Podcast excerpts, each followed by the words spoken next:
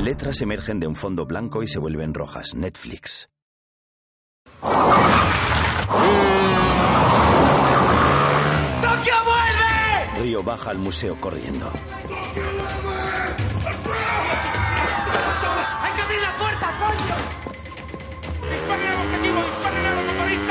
Los francotiradores disparan a Tokio, que avanza a toda velocidad. Río aprieta el botón de la puerta. Moscú y Denver toman sus armas y sus caretas y corren hacia la puerta, que ya está comenzando a abrirse. Río se coloca la careta. ¡Hay que cubrirlo, joder! ¡Papá, cuidado! ¡Detrás detrás! Denver, Moscú y Río comienzan a disparar a la policía desde la entrada. Los rehenes gritan. Tokio rompe el cordón policial y continúa sin que ninguna bala le alcance. Cuando llega a las escaleras de la entrada, las rebasa a toda velocidad y vuela sobre uno de los tramos. Cruza el umbral de la puerta sin que las ruedas lleguen a tocar el suelo. Suárez observa estupefacto. Río pulsa el botón para cerrar la puerta.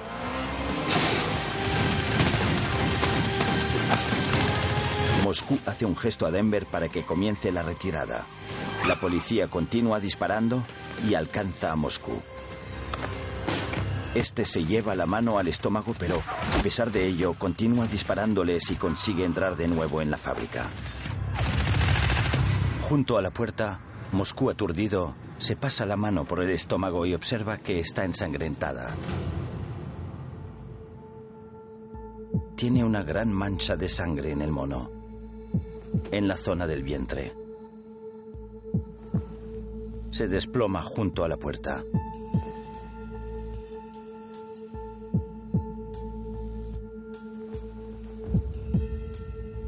Denver corre a arrodillarse junto a él.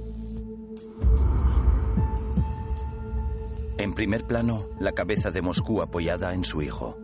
Una puta locura. ¿El qué? Pues todo esto, papá. Moscú recuerda un atardecer en una azotea. Esta vez sale bien, te lo digo yo. Esta vez. Tiene que salir bien. Nos lo merecemos, ¿no? Claro que sí. En el presente, Moscú tiene una expresión de dolor en el rostro y sangre en la comisura de la boca. Denver pide ayuda a sus compañeros. ¡Botiquín! ¡Del puto botiquín! ¡Tápale la herida! Mírame, mírame. Tranquilo. Este- esto es un rapón en el costado nada más. Ayudan a Moscú a ponerse de costado. No tiene agujero de salida. La bala está dentro. ¡Nairobi! En la puta. Está desangrando. Tranquilo, hijo, que yo tengo sangre a punta pala. ¿No ves que he comido mucha morcilla? Vale, sujetándolo. Por fin. Tranquilo. A ver. Vale, vale, vale. Gracias. Voy a ponerle una vía. A ver, déjame, déjame. Nairobi le corta el mono a Moscú. Tírala ahí, espera. Le rasgan el mono. Moscú tiene la camiseta gris empapada en sangre, desde el pecho hasta el vientre. Todos están impactados. Vo- vo- Voy a ponerle una vía. Respira despacio. Denver observa a los demás sin poder creérselo. Respira más despacio. El pulso se está disparando. Gracias. Con una gasa, Tokio presiona sobre la herida. Tranquilo, Moscú. Tran- Moscú. Tranquilo. Muy bien, te vas a poner bien. ¿Eh? ¿Te vas a poner bien? Sí. Sí. Tranquilo, Moscú. Tokio toma la mano de Moscú. El Sinki le acaricia el hombro para reconfortarlo. Denver se levanta. Tranquilo, Moscú.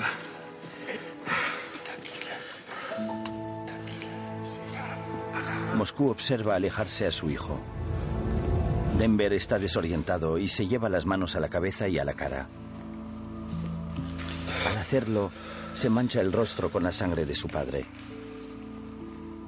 Río se acerca a él y le intenta tranquilizar. Le han metido tres disparos, Río.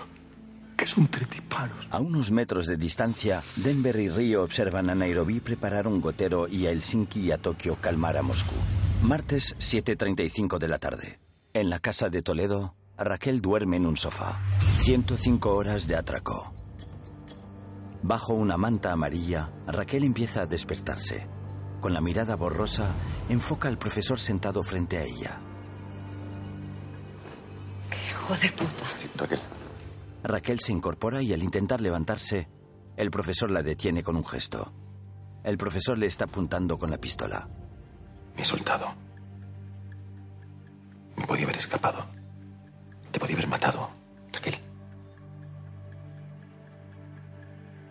Tampoco has querido crear el polígrafo ese que te has traído.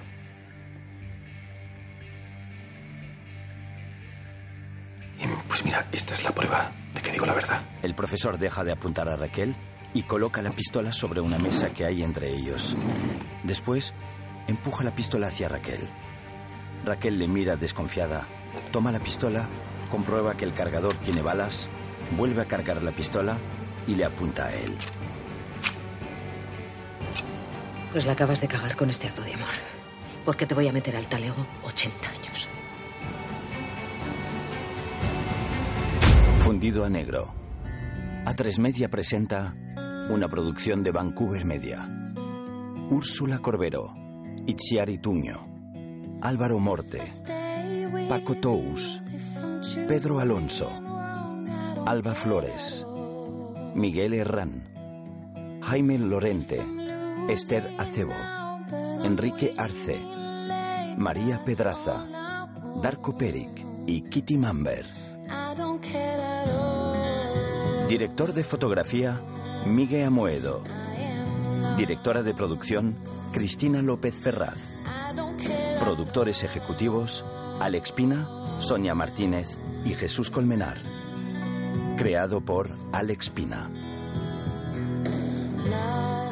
Sobre la maqueta de la Fábrica Nacional de Moneda y Timbre, el título de la serie en letras rojas y blancas, La Casa de Papel.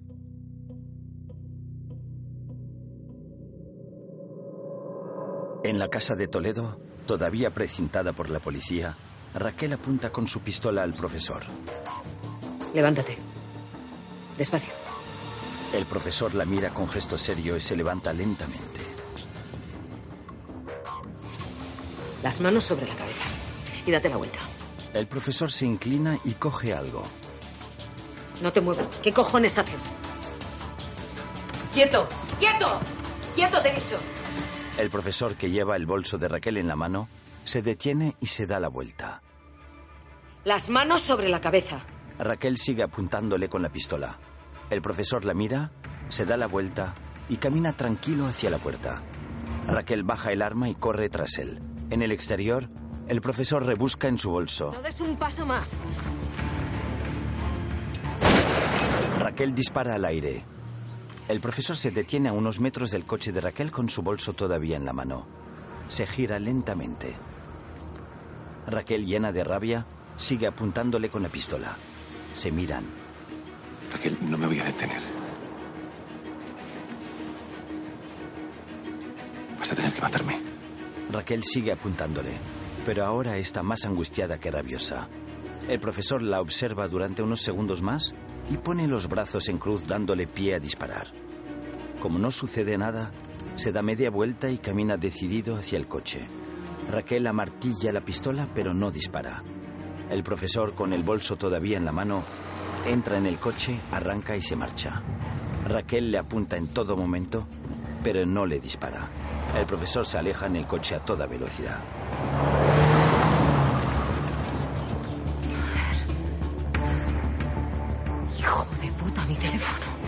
En el coche, el profesor saca el teléfono de Raquel del bolso y lo pone en modo avión. Guarda el teléfono. Después, enfadado, golpea varias veces el volante del coche. El coche rojo avanza por un camino de tierra y levanta una polvareda a su paso. En la fábrica, Berlín entra en la habitación en la que está el panel con los móviles de los rehenes y camina hacia un acuario que hay en un rincón. Se agacha junto a él y contempla a los tres peces que son dorados y anaranjados. Al apoyar la mano en el cristal, se da cuenta de que tiene sangre en los dedos. A los pocos segundos, Tokio entra en la habitación y camina decidida hasta él.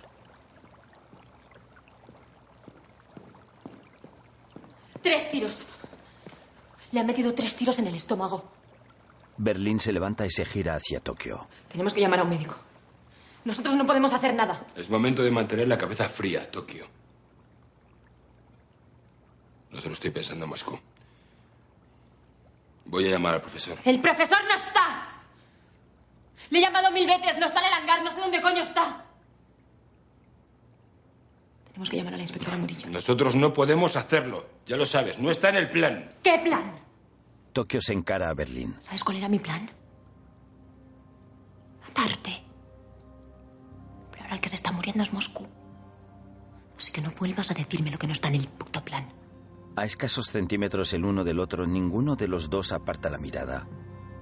En otra escena, Berlín, apoyado sobre una mesa, descuelga el teléfono rojo y pulsa una tecla. En la tienda de campaña de la policía, el coronel Prieto se coloca un micrófono de diadema y responde a la llamada. Al habla el coronel Prieto. Quiero hablar con la inspectora Murillo. El CNI ha tomado el mando. Coronel, soy Fonollosa. Me gustaría preguntarle qué lleva puesto, pero no tengo tiempo para charletas. Acaban de meterle tres disparos a uno de nuestros hombres. Quiero a un cirujano aquí dentro. Ahora. ¿Sabe lo que quiero yo? Que dejen de tocarme los cojones. Han sacado a Silene Oliveira de un furgón policial y la han vuelto a colar en la fábrica. Han colocado artefactos explosivos que, gracias a Dios, han fallado. ¿De verdad creen que están en posición de pedir algo? Mire, ha sido un rescate limpio por nuestra parte. Ustedes, sin embargo, se han puesto a pegar tiros. Estaría muy bien que ayudasen a salvar la vida de este hombre. Escúcheme bien. Si quiere salvar la vida de ese hombre, sáquelo por la puerta principal, desarmado, y una ambulancia estará esperando para atenderlo. No vamos a entregar a nuestro hombre, coronel. Pues entonces tendrán otro cadáver en la banda. Prieto cuelga el teléfono. Se dirige a Suárez. ¿Han localizado a la inspectora? Estamos en ello. El coronel Prieto echa un vistazo alrededor de la tienda de campaña. Después, se inclina sobre una pantalla en la que se puede ver una imagen de una cámara de vigilancia en el Hanoi. En la pantalla, la imagen congelada del beso de saludo entre Raquel y el profesor en el bar. El coronel reproduce el video. En la pantalla, Raquel y el profesor se besan en la mesa del Hanoi.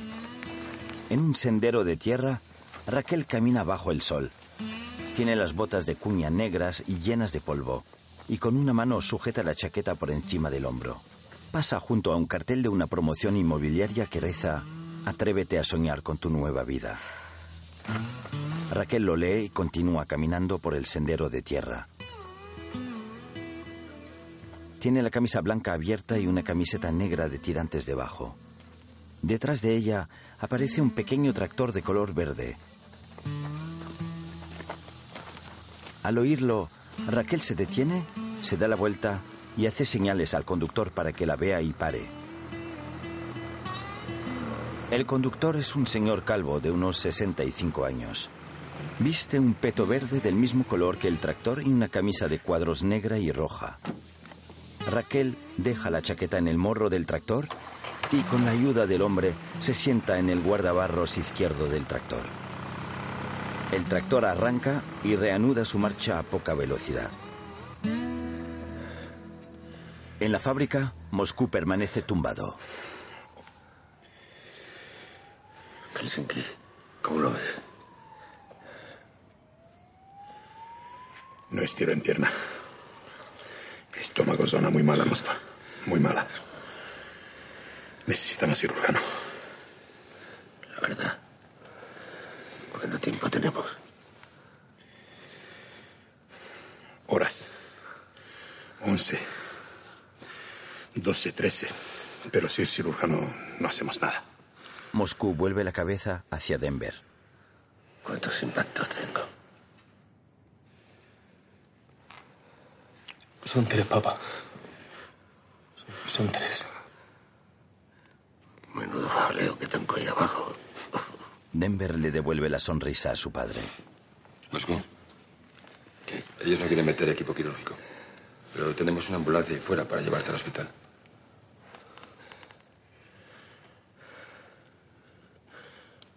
Pues ya puede ir diciéndole a la policía que le den mucho por culo. Porque yo no voy a volver a la cárcel. Moscú mira de reojo a Denver. A ese muro le quedan tres picadas para pasar al otro lado. Son diez horas de trabajo. Poneos a picar. Y yo me encargo de aguantar, ¿vale? Pero aguanta, papá.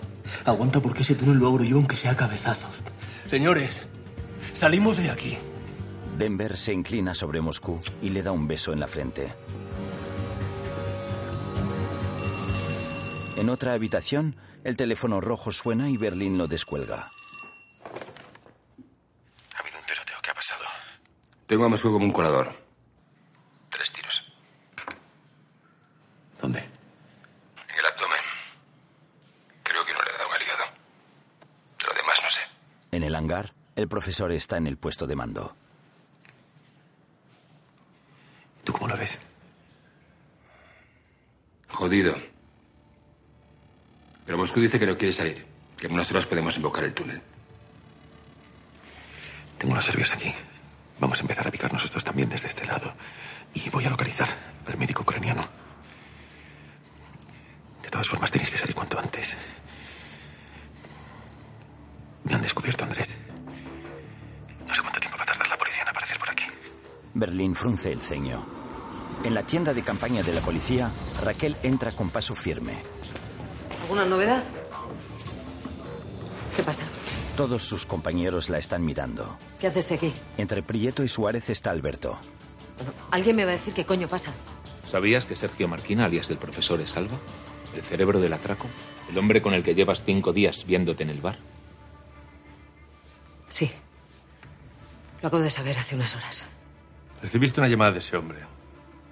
Te llamaba de la comisaría de Canillas, donde estaba detenido. Minutos después fuiste. Montaste una escena para sacarlo de ahí y destruiste el registro donde estaban sus huellas. Pero entonces yo no sabía quién era. Las pruebas que destruiste le habrían identificado como el hombre que forzó el Z, desde el que amenazaron al ruso para que no hiciera el retrato robot. El hombre que borró las huellas del Ibiza que hallasteis en el desguace. Y del que Ángel sustrajo una cucharilla incriminándolo antes de tener el fatal accidente. Luego lo llevaste a la casa de la banda en Toledo, ¿cierto? Y lo metiste en mi coche, donde estaba la única prueba con valor judicial que pude sacar de toda la casa. Los papeles de la chimenea y las pruebas desaparecieron. Al parecer, después de dejar inconsciente al inspector Vicuña. Y cuando Ángel hizo su trabajo y lanzó sus sospechas contra él, lo echaste de la investigación. Y como colofón a esta bonita historia, mientras destruías a tu compañero, te tirabas al jefe de la banda. Raquel se ve rodeada por Prieto, Suárez, Alberto y otros agentes. Muy bien. Muy bien. Para empezar, Señala a Alberto. ese hombre no puede estar aquí. Tiene una orden de alejamiento. Así que si no está a 500 metros de mí dentro de cinco minutos, voy a hacer que lo detengan. El coronel Prieto le hace un gesto a Alberto para que salga de la tienda. Alberto mira a Raquel y sonríe con superioridad. Antes de salir, pasa rozando a Raquel. Cuando está segura de que Alberto ha salido, Raquel se dirige al resto. Yo no sabía quién era ese hombre. Y lo voy a probar. Os puedo decir dónde se esconde. Martes, 10 y cuarto de la noche. En la fábrica, Denver cava en el túnel con un pico. Tres horas desde el tiroteo. Denver recuerda. ¿Qué cojones hiciste? Dejaste a mi madre en una rotonda. Toda la vida haciéndome creer que era una hija de puta. Era ella o nosotros. Mira, no te abro la cabeza porque te necesitamos para salir de aquí. Cuando salgamos, tú y yo no somos nada. Dos desconocidos. Denver y Moscú.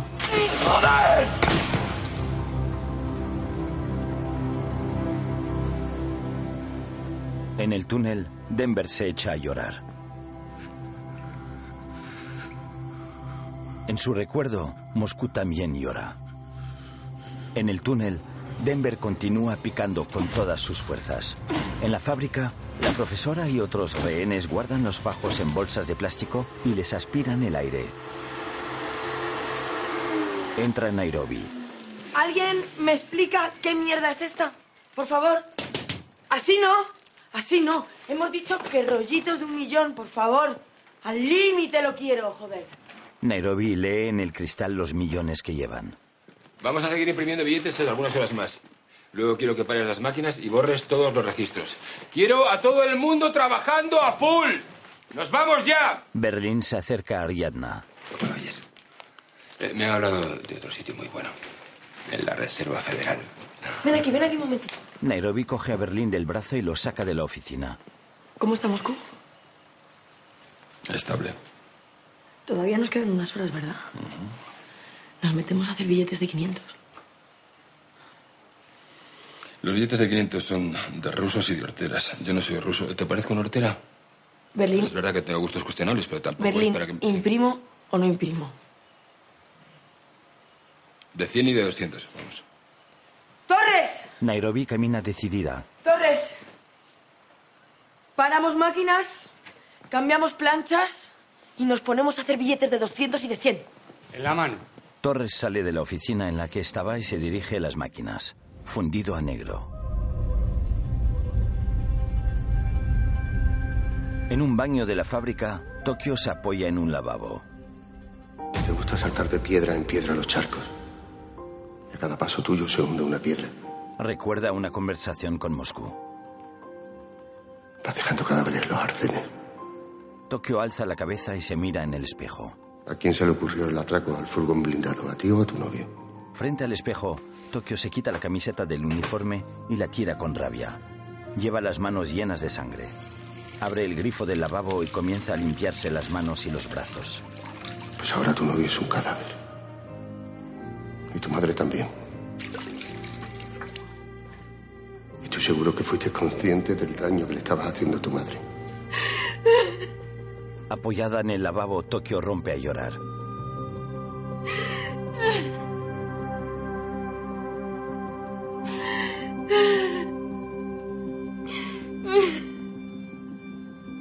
Río aparece en la puerta del baño con gesto triste.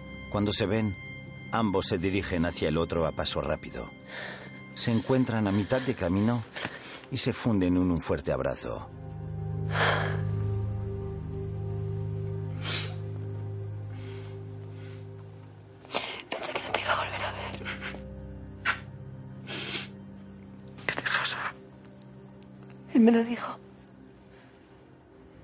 Dejando cadáveres por donde voy. Berlín me echó y yo he vuelto a entrar. Y he puesto la vida de todos en peligro. Por mis santos cojones tenía que volver. Y ahora el cadáver es Moscú. Moscú no es ningún cadáver, ¿vale? Se separan y se miran a los ojos. Se va a poner bien. Y vamos a salir todos juntos de aquí. Soy un puto gato negro que se cruza por delante. Eres una pantera negra. Mi pantera negra. Río le sonríe. Tokio niega con la cabeza y vuelve a echarse a llorar. Le besa.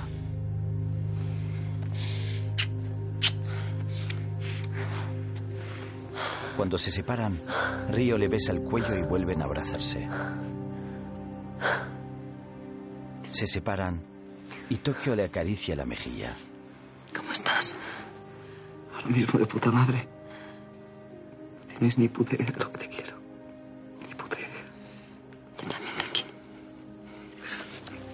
Vuelven a besarse y Río la coge en brazos. Siguen besándose y abrazados en el baño.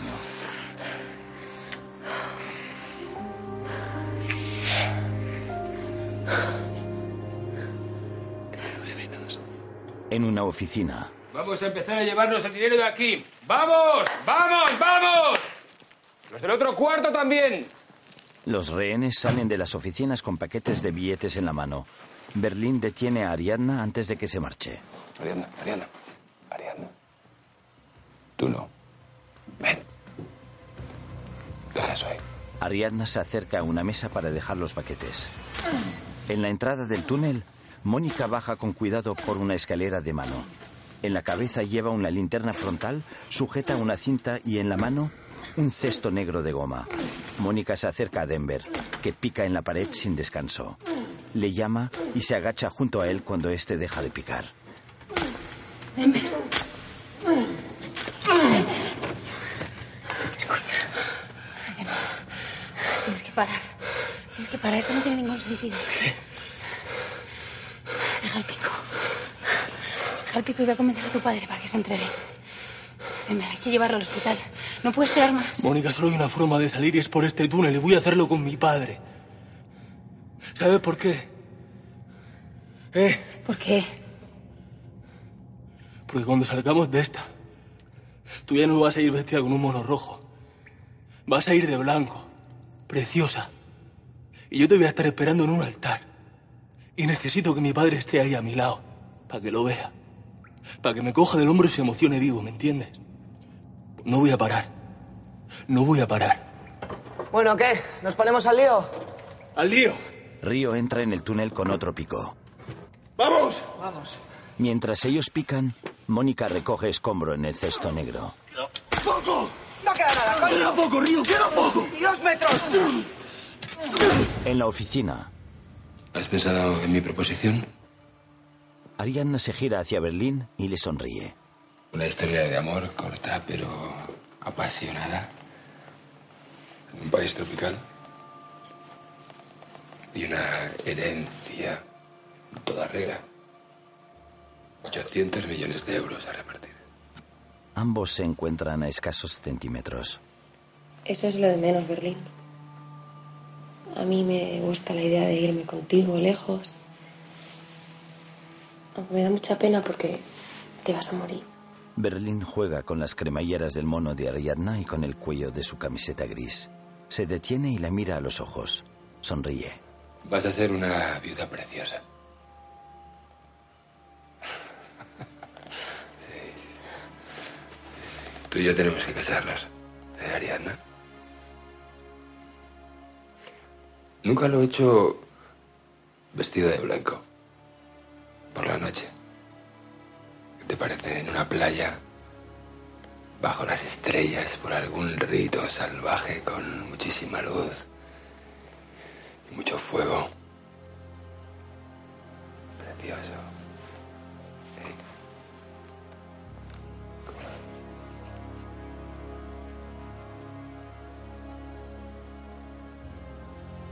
¿Quieres casarte conmigo, Ariadna? Ariadna le devuelve la sonrisa.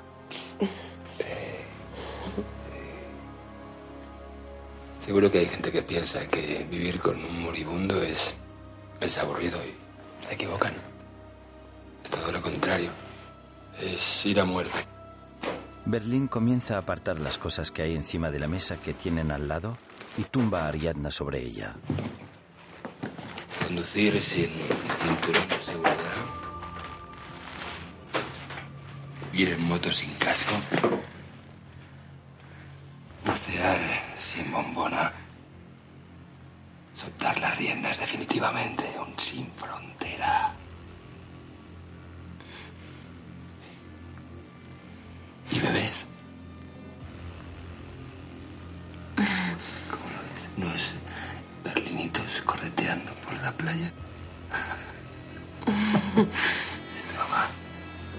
Se coloca encima de Ariadna y la besa. En la tienda de campaña de la policía, Raquel está sentada junto a una de las mesas, sumida en sus pensamientos. Tiene gesto triste. Detrás de ella, Suárez y el coronel Prieto conversan. El coronel Prieto se dirige a Raquel. Así que en esa dirección que nos ha dado es donde se supone que el señor Marquina tiene montado su centro de operaciones. En esa sidería, ¿no? Sí. Raquel recuerda. ¿Qué es esto? Es un almacén. Raquel apunta al profesor con su pistola. A su alrededor, el chasis de un coche y unas literas. Allí dentro no hay nada. Un coche desvencijado, un montón de chatarra, pero ni rastro de que haya habido un centro de operaciones. En su recuerdo, Raquel quita las telas que cubren un piano, una gramola y una encorchadora manual. ¿Estás segura de la dirección que nos ha dado? Claro que sí. Yo estuve allí. Raquel besa al profesor y se acuesta con él en el sofá. En el presente. ¿Qué fue hacer allí? El amor. En la fábrica, Moscú reposa tumbado. Tokio junto a él le acaricia el brazo. Nuestra primera consigna fue nada de nombres. Nada de relaciones personales. El profesor había imaginado un atraco sin afectos. Pero cuando lo vi ahí, sonriéndome, me di cuenta de que era lo más parecido a un padre que había tenido en toda mi vida. ¿De qué te ríes? Grandullón. De tu ocurrencia. Mira que escaparte. Y volver otra vez aquí a la fábrica. Ya ves. Vestida de policía y todo. Lo llevo. Eso sí que le ha tenido que joder a la cosa. A Moscú se le ponen los ojos en blanco. Tokio se dirige a Helsinki. Está temblando.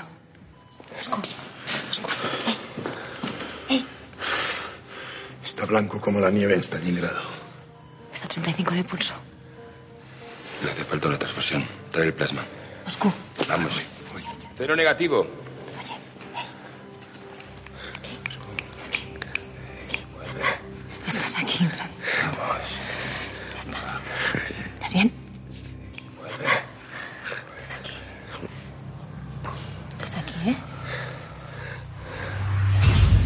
3, 7 y 2 minutos de la mañana. Denver y Río continúan picando. 11 horas desde el tiroteo. Desde el otro lado del túnel, dos de los hombres que rescataron a Tokio del furgón policial pican también. Uno de ellos se vuelve hacia el profesor, que echa un vistazo a su reloj. El profesor tiene el rostro desencajado por la preocupación. El profesor se levanta y recorre el túnel para salir de él. Fuera de la cámara acorazada, Mónica vacía dos cestos de goma negros sobre una pila de escombros.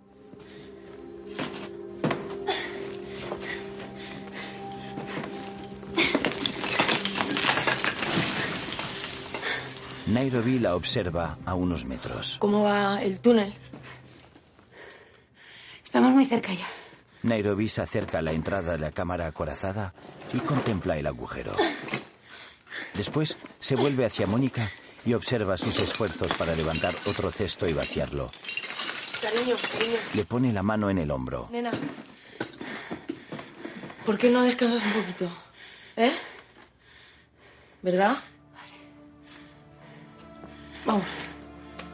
Mónica asiente y se aleja de la cámara acorazada. Le cuesta caminar. Nairobi la sigue. En el otro lado del túnel, el profesor llega hasta el agujero al suelo del hangar. En el hangar, dos hombres vacían escombro. El profesor le entrega su pico a uno de ellos. Abajo. El profesor camina hasta el puesto de mando a paso rápido. Coloca las manos sobre la mesa y mira en dirección al agujero. En la tienda de campaña de la policía, Raquel mira al frente con los ojos vidriosos. A su izquierda, un portátil con la imagen congelada de su beso con el profesor en el Hanoi. Raquel cierra el portátil. En el puesto de mando, el profesor se sienta y descuelga el teléfono rojo. Tiene el rostro empapado en sudor y gesto serio.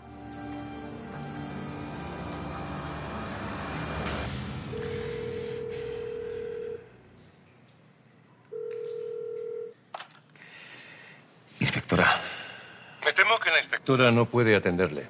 Está siendo investigada por posible colaboración en el atraco y por obstrucción a la justicia. Pero bueno, todo eso ya lo sabe, ¿no? Por la especial confianza que tiene con ella. Sabemos quién es usted, Salva. O mejor dicho, Sergio Marquina. Así que ya no es necesario que siga utilizando esa voz de GPS. En el puesto de mando, el profesor se gira hacia un portátil que tiene a la derecha y pulsa una tecla.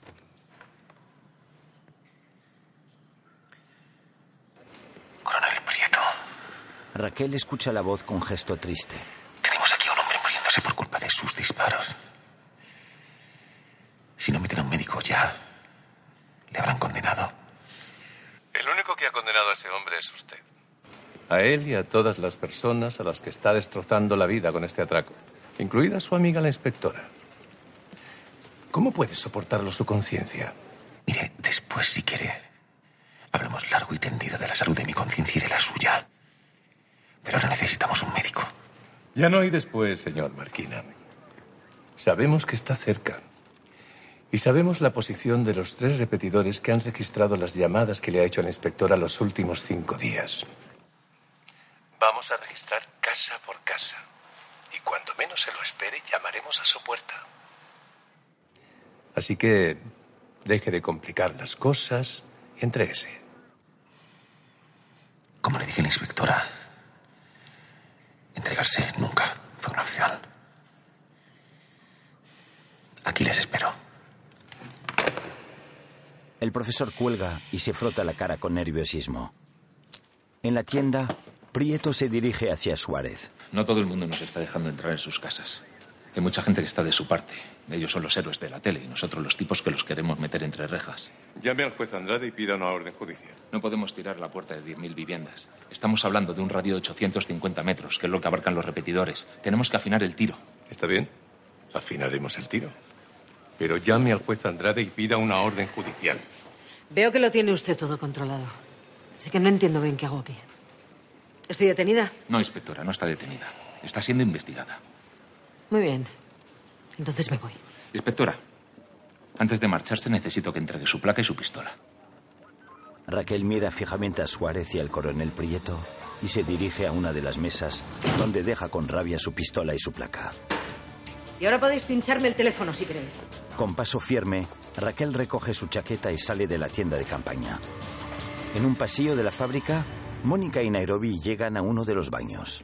Espera, espera, espera. Tú dale que yo te voy a ir a buscar un mono nuevo. Mónica entra sola en el baño. Dentro hay dos rehenes que se quedan mirándola. Hola. Una de las rehenes es Mercedes, que la mira con indiferencia y recoge su neceser antes de marcharse. La otra rehén se pone la camiseta, se recoloca el mono rojo y también se va. De uno de los cubículos sale Ariadna. Mónica y Ariadna se miran, pero no se dicen nada. Ariadna camina hacia un lavabo que se encuentra al lado del de Mónica. Ariadna se quita la camiseta y se queda en un sujetador frente al espejo. Ari, Ariadna no le responde y Mónica empieza a quitarse el mono rojo. ¿por qué saboteaste el plan de fuga? Por lo de Denver. Mónica no contesta y se quita la camiseta gris. Por eso lo golpeaste a Arturo, porque tienes algo con él. Mónica, ¿te ha forzado? No.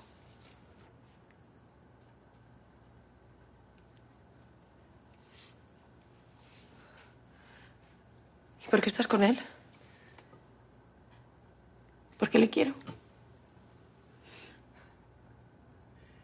Porque le quiero. Sé que. que puede sonar absurdo, que. que igual te parece una locura, pero. Es real. Es real, Ari. Es la primera vez que alguien. que alguien me mira a los ojos y. y es honesto. Él me quiere de verdad. ¿Y tú? ¿Tú estás con Berlín? Ariadna asiente y baja la cabeza. Cuando vuelve a levantarla, tiene los ojos llorosos. Pura supervivencia. Que pensaba que estaban matando a la gente. Y que te habían matado a ti también. Pensé que era la única forma de salvarme. Ariadna se echa a llorar y Mónica la abraza. Me da mucho asco, Berlín. Me da mucho asco, mucho. Y ahora el muy gilipollas se piensa que siento algo por él. Que estamos viviendo una historia de amor. Quiere que me case con él cuando salgamos de aquí. Que lo cuide. Está enfermo. Lo sé. ¿Y lo vas a hacer? Será solo un año, no sé. Vamos a. a viajar por el mundo. Viviendo como reyes. Nairobi escucha tras la puerta. Y yendo a. a sitios lujosos y ya está. Hay miles de personas que aceptan propuestas así a diario. Pero te merece la pena. Ariadna asiente. Me voy a quedar con todo su dinero. Este tío me ha jodido la vida, Mónica. Me la ha jodido. Que me tomo cuatro tranquilizantes al día para poder soportar su presencia. ¿eh? Que me ha violado. Que me ha violado. Cuando esté a mi lado y ya no pueda ni moverse y dependa solo de mí, le voy a decir el hijo de la gran puta que es y todo el daño que me ha hecho. Mónica la mira impactada y con lágrimas en los ojos. Con gesto serio, Nairobi entra en el baño y se acerca a Mónica con un mono rojo limpio dentro de una bolsa de plástico. Se lo entrega. Nairobi las mira atentamente durante unos segundos, dando a entender que las ha oído. Se da la vuelta para marcharse. Cuando se va, Ariadna se seca las lágrimas. En la tienda de campaña de la policía, Suárez desenrolla un mapa. Las llamadas realizadas por el sospechoso los últimos cinco días han sido registradas por estos tres repetidores, situados aquí, aquí y aquí, menos la que realizó desde la comisaría de Canillas. Tenía razón, es un radio muy amplio. Gómez, pida a los de telecomunicaciones que triangule la señal para acotar el área de acción del sospechoso. Todo sería más fácil si estuviera Ángel aquí. Él es el único que conoce la ubicación exacta del escondite. En el hospital, dos goteros en primer plano, uno de ellos con un líquido azul. Ángel está tumbado en la cama del hospital. Tiene una venda en la cabeza y lleva puesta una mascarilla de oxígeno. En el pecho lleva otra venda y ambas manos reposan sobre el estómago. Raquel está sentada a su lado en una silla y lo observa con tristeza. Le acaricia una de las manos. La inspectora se encontraba al borde del abismo, haciendo equilibrios para no irse al hoyo definitivamente, pensando en lo ridículo y absurdo de haber pasado de inspectora a sospechosa en un par de minutos. Raquel, con su chaqueta negra en la mano, se levanta de la silla. Coloca la chaqueta a los pies de la cama de Ángel y abre el armario de la habitación. Saca una bolsa de plástico. Y decidió hacer lo que tantas veces le había dicho su madre. Correr detrás de los malos. La bolsa contiene las pertenencias personales de Ángel en el momento del accidente. Raquel saca de la bolsa la placa policial de Ángel. La mira durante unos segundos. Guarda la bolsa de nuevo en el armario y echando una última mirada a Ángel, coge su chaqueta y sale de la habitación.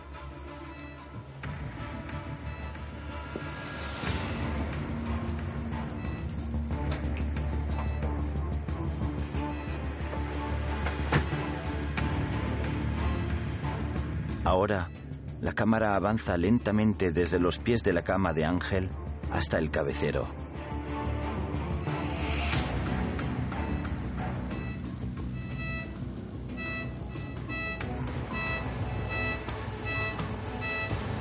Primer plano, Ángel abre los ojos.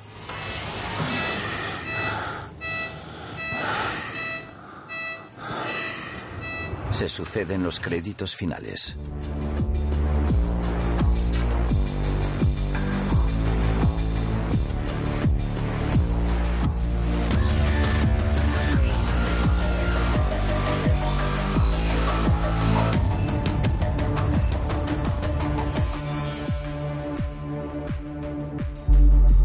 De Vancouver Media para A3 Media Televisión. Letras emergen de un fondo blanco y se vuelven rojas. Netflix.